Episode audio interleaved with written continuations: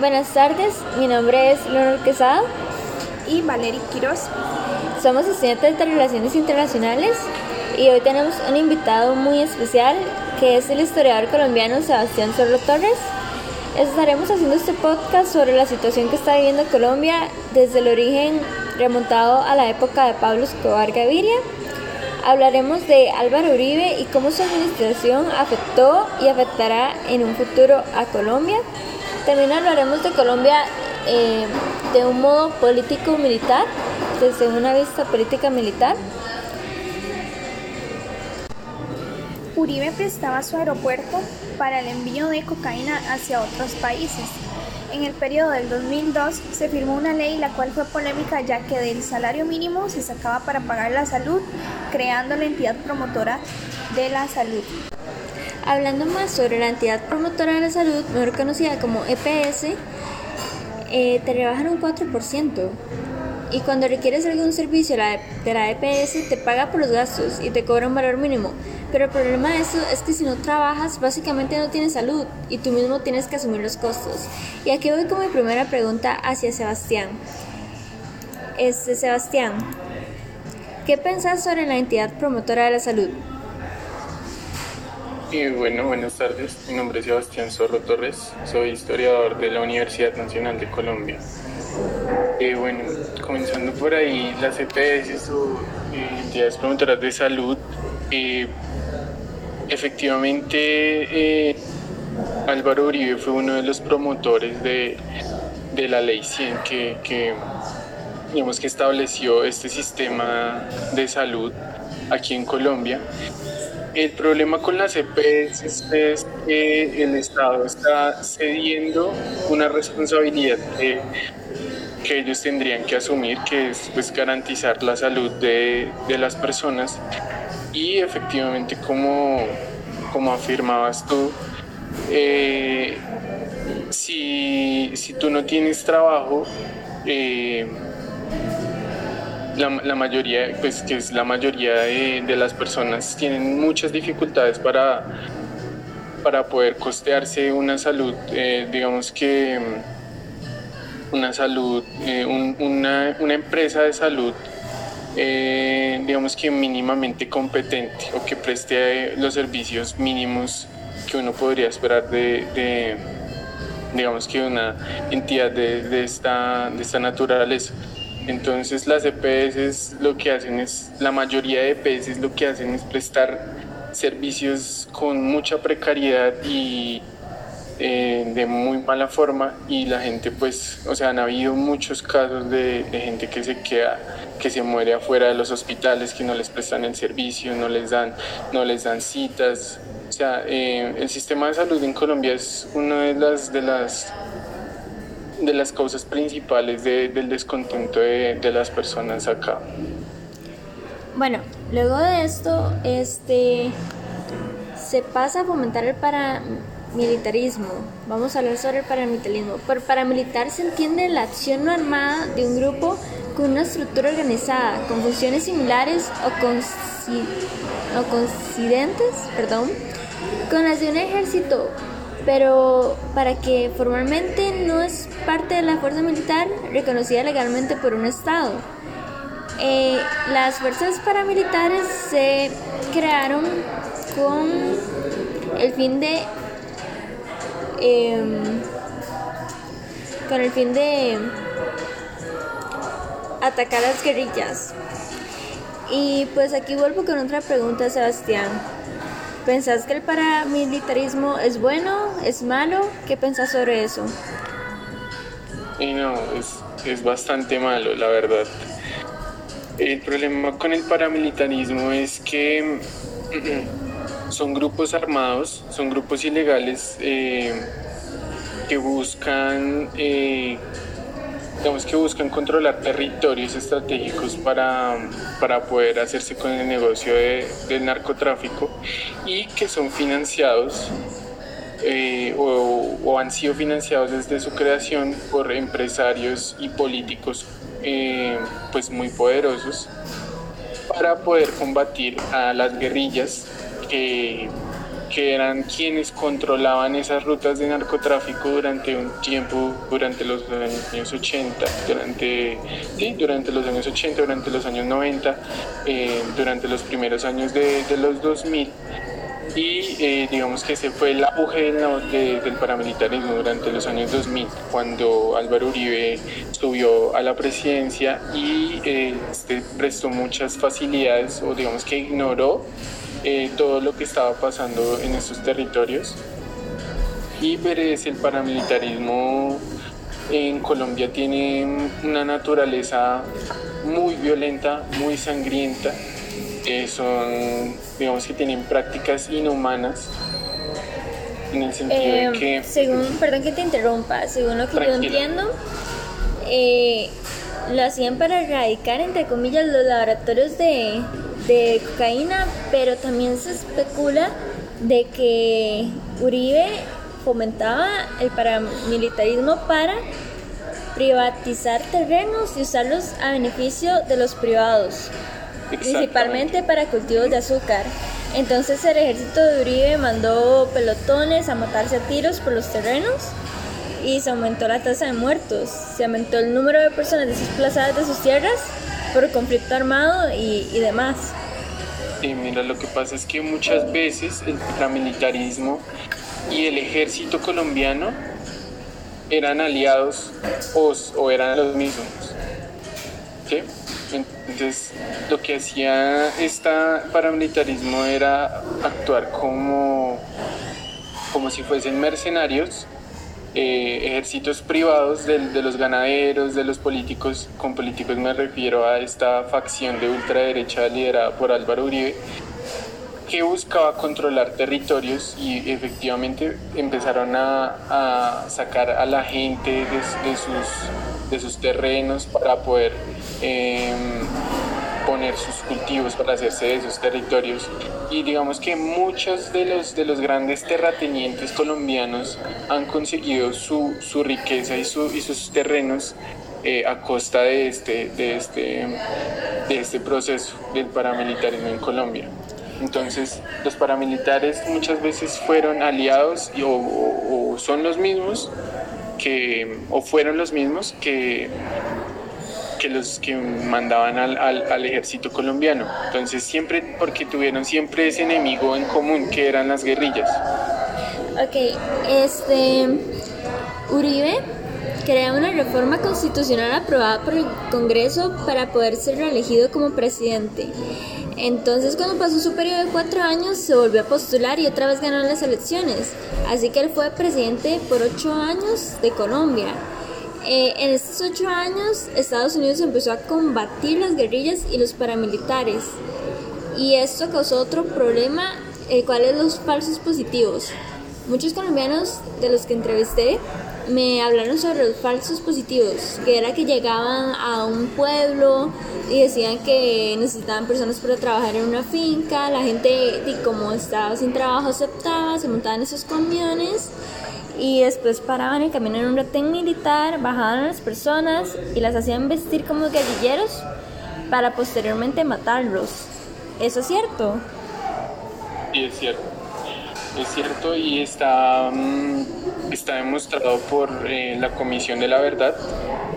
Es una comisión creada por, eh, por los acuerdos de paz del año 2016 ellos iniciaron, o sea, ya se tenía más o menos una noción de lo que había pasado con los falsos positivos, pero digamos que la, Comisión de la Verdad em, ha, eh, ha, recolectado testimonios de víctimas, de victimarios, y así han logrado llegar a la, a la cifra de, de más de 6.000 personas, de más de 6.000 jóvenes que fueron, que fueron asesinados por el ejército eh, bajo esa misma bajo esa misma táctica que tú que tú escribes eh, ahorita que tú escribías ahorita. Iban a pueblos iban a lugares eh, alejados iban a sectores de, de mucha pobreza se aprovechaban de la necesidad de esos jóvenes para que necesitaban trabajar necesitaban hacer algo se los llevaban con esa promesa los bajaban en retenes militares y los hacían pasar, los mataban y los hacían pasar como guerrilleros.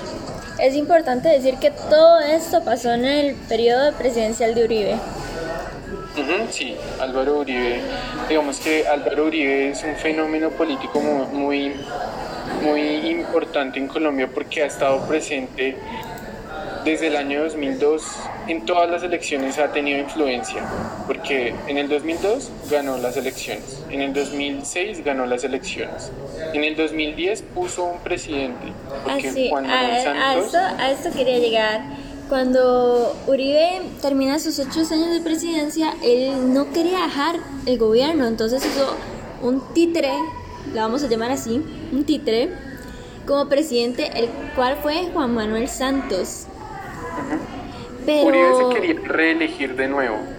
Uribe quería otra vez cambiar la constitución para poder reelegirse por tercera vez, o sea, quería gobernar otros cuatro años más.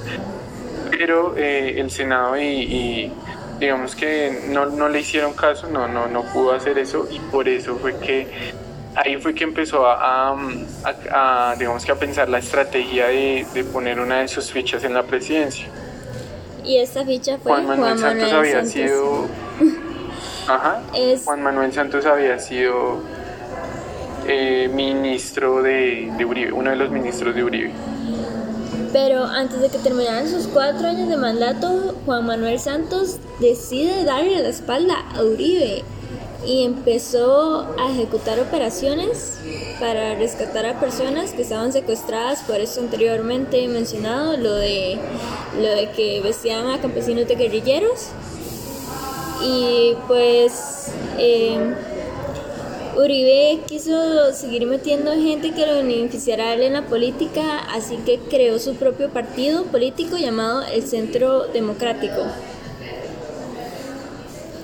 Em, ¿Qué pensás de, de que Juan Manuel Santos le haya dado la espalda a Uribe eh, después de, apoyarlo tanto, de haber sido lo que me dijiste que fue en su, en su mandato mientras, bueno, mientras Uribe estaba en la presidencia?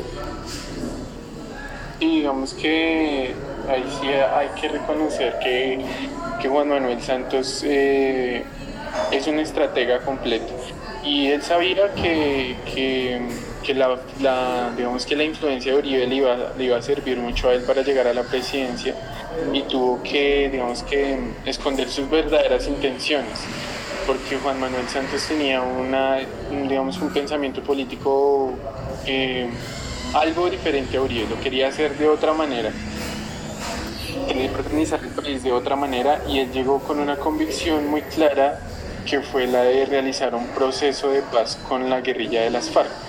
Y ese fue, digamos que, el detonante de, de, la ruptura de, la relación entre Juan Manuel Santos y Álvaro Uribe. Sí, claro, porque Uribe no, no quería que esta, este acuerdo con las FARC, eh, que las FARC es importante decir que son eh, la la guerrilla más importante de Colombia y las Fuerzas Armadas Revolucionarias de Colombia, se hacen llamar. Em, Juan Manuel Santos, o sea, Uribe mete su partido. Eh, la mayoría del pueblo apoyaba al partido Uribe porque, según el pueblo, o según lo que Uribe me, me, me da a entender, él no dejaba que la guerrilla tomara el país, o sea, él tenía como ese lema, no dejaba que la guerrilla tomara el país, entre comillas, lo vamos a decir. Eh, y entre los candidatos se postula Juan Manuel Santos y fue reelegido, ya que era Uribe o Santos. Este, junto al acuerdo que mencionaste con las FARC, este, Santos crea eh, la paz con el JEP que son las Jurisdicción Especial de la Paz. Eh, con esto tengo entendido de que Santos gana el Premio Nobel de la Paz, ya que logró apaciguar el conflicto armado después de tantos años de violencia. Y pues esto de la JEP no le gustó para nada a Uribe, ya que él se vería involucrado en varios casos, así que volvió a tratar de meter otro títere, entre comillas, como le dije que les íbamos a llamar, en la política, el cual es nada más y nada menos que el actual presidente de Colombia, Iván Duque. con el partido del Centro Democrático. Iván Duque era un senador del Centro Democrático, el cual estaba en todo contra lo que dijera Santos en ese entonces. Luego se postuló y lo que a la gente más le indigna es que la campaña política de él estaba basada en el miedo del castrochavismo, palabra inventada por Uribe haciendo referencia de que el país caería en una dictadura de izquierda como lo es lo de Venezuela y Colombia. Eh, Venezuela y Cuba, perdón. Este, y las elecciones están divididas entre tres candidatos, Iván Duque, Sergio Farjado y Gustavo Petro. Pero Iván Duque termina quedando en la, en la presidencia. Pero algo interesante que me gustaría uh, consultarte fue que meses después se descubre que tenían tarjetas con números alterados con votos a favor de Duque. Y se desató un escándalo por este fraude electoral, pero no pasó a mayores porque todo el mundo sabe que, bueno, los colombianos y las personas que hicimos este trabajo de investigación nos dimos cuenta de que casi todas las personas que están en el poder son gracias a Uribe. Quería hablarte sobre, como te dije, sobre este, este fraude electoral. ¿Cómo fue tu Bueno, digamos que lo del fraude electoral no es algo nuevo en Colombia, es algo que se ha presentado muchísimas veces eh, tal vez uno de los, de los más sonados precisamente sí es este, el, de, el del caso de Iván Duque.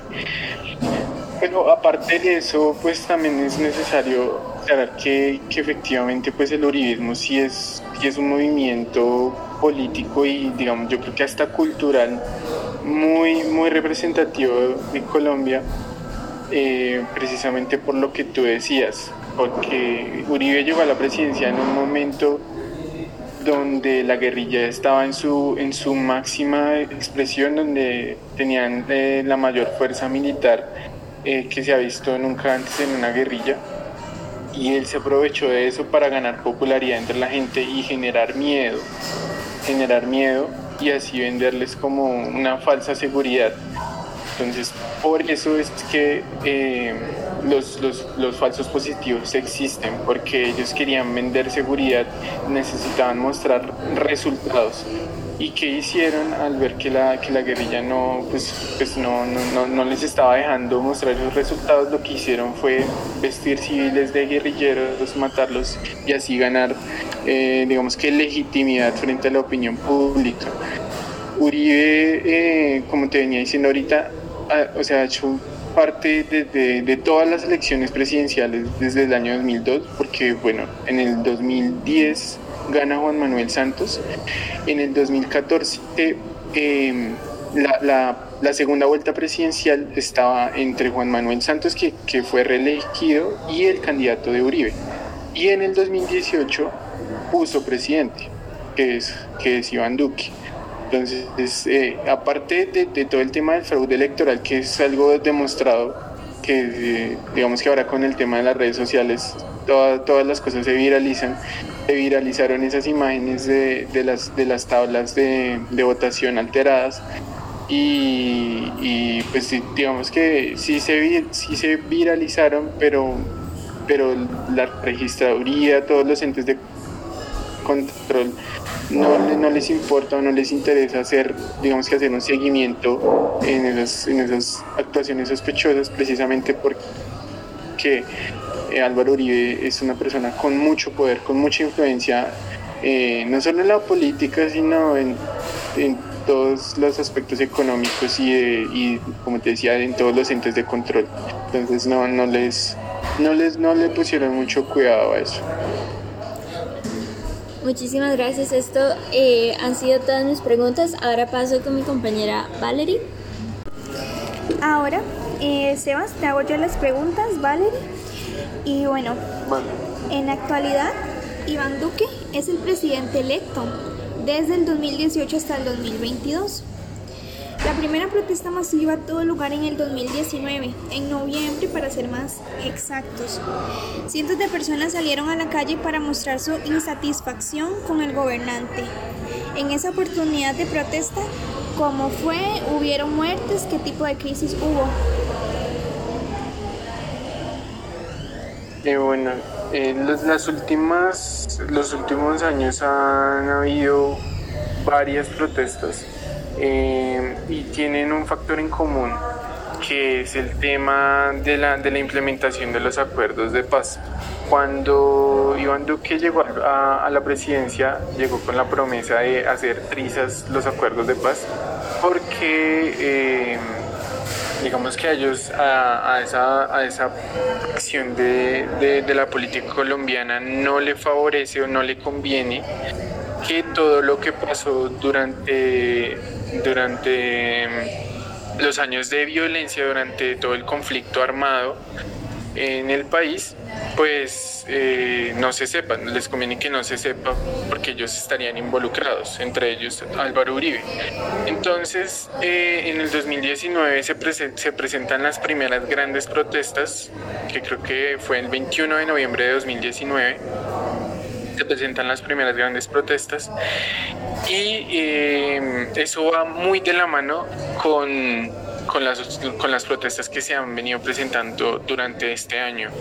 Han tenido básicamente las mismas razones, eh, las mismas eh, consignas de, y, las mismas peticiones, que es básicamente respetar eh, la implementación de, esos acuerdos, que se haga un seguimiento, que se haga un control sobre esos acuerdos, porque después de que, de que Uribe, de que, perdón, de que Duque llegó al poder, eh, digamos que ha habido una, un desgobierno en ciertos territorios del, país que eran controlados por la guerrilla y que al, hacerse efectivo el acuerdo y al ellos, de, eh, digamos que despejar esas zonas, eh, otras bandas criminales han llegado a esos territorios y han empezado a asesinar gente, han empezado a hacerse de terrenos, han empezado a matar líderes sociales.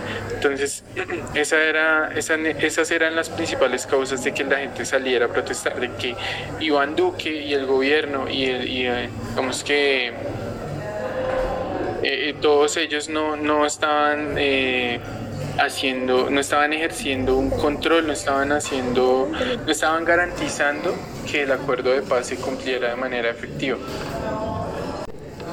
Eh, ok, Sebas, y entonces, bueno, en el 2020 hubo otro descontento, que esta vez el detonante fue el homicidio de Javier Ordóñez en Bogotá a manos de uniformados. ¿Sabes quién era Javier y por qué murió a manos de los armados? Eh, bueno, eh, Javier Ordóñez, eh, digamos que ha sido uno de los mártires de, las protestas en Colombia junto a Dylan Cruz. Dylan Cruz, a Dylan Cruz lo asesinó la policía en el año 2019, en las protestas del año 2019. A Javier Ordóñez lo mataron el año pasado. obviamente yo no los conocía personalmente, pero ellos se convirtieron en, como te digo, en mártires, en símbolos de la protesta porque eh, digamos que de alguna u otra manera están demostrando eh, que, la, que, la, que la fuerza pública en Colombia es totalmente desmedida. Ellos eh, han sido entrenados para... O sea, ellos han sido entrenados como si Colombia estuviera en guerra y asimismo tratan a los manifestantes. La, fuerza pública en Colombia no tiene control, no tiene, no tiene mm, castigo, no tiene, no tiene un seguimiento. O sea, todo lo que, todo, em, digamos que el sistema de, justicia en Colombia está sistematizado para justificar el actuar de, la fuerza pública, de la policía.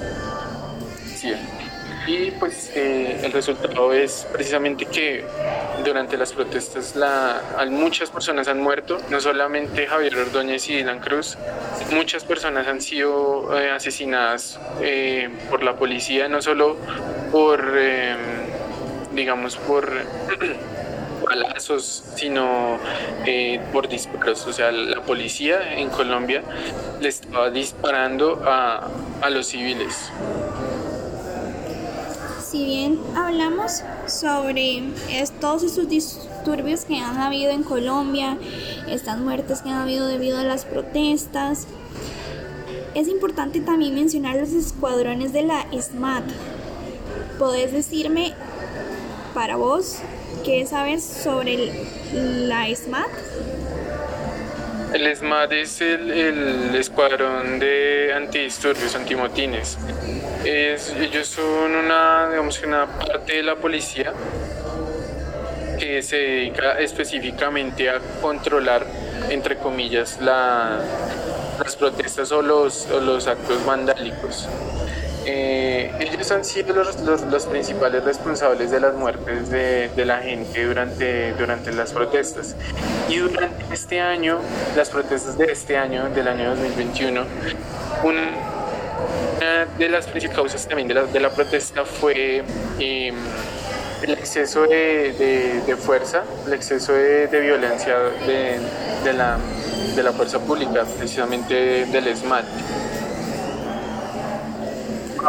también de, la reforma tributaria, que, también es otra de las causas por, la, por las cuales la gente salió a protestar. La reforma tributaria. Pues no sé si ustedes, no sé si ustedes han visto algunos de los videos que se han viralizado por ahí de las armas, del tipo de armas que utiliza el SMAT para controlar eh, las protestas. Parece que estuviéramos en, en el Medio Oriente. Sí, claro. Sí, sí, las hemos visto. Y, y bueno, o sea, este año hubo un descontento muy fuerte y el más actual que ha sido el de la reforma tributaria.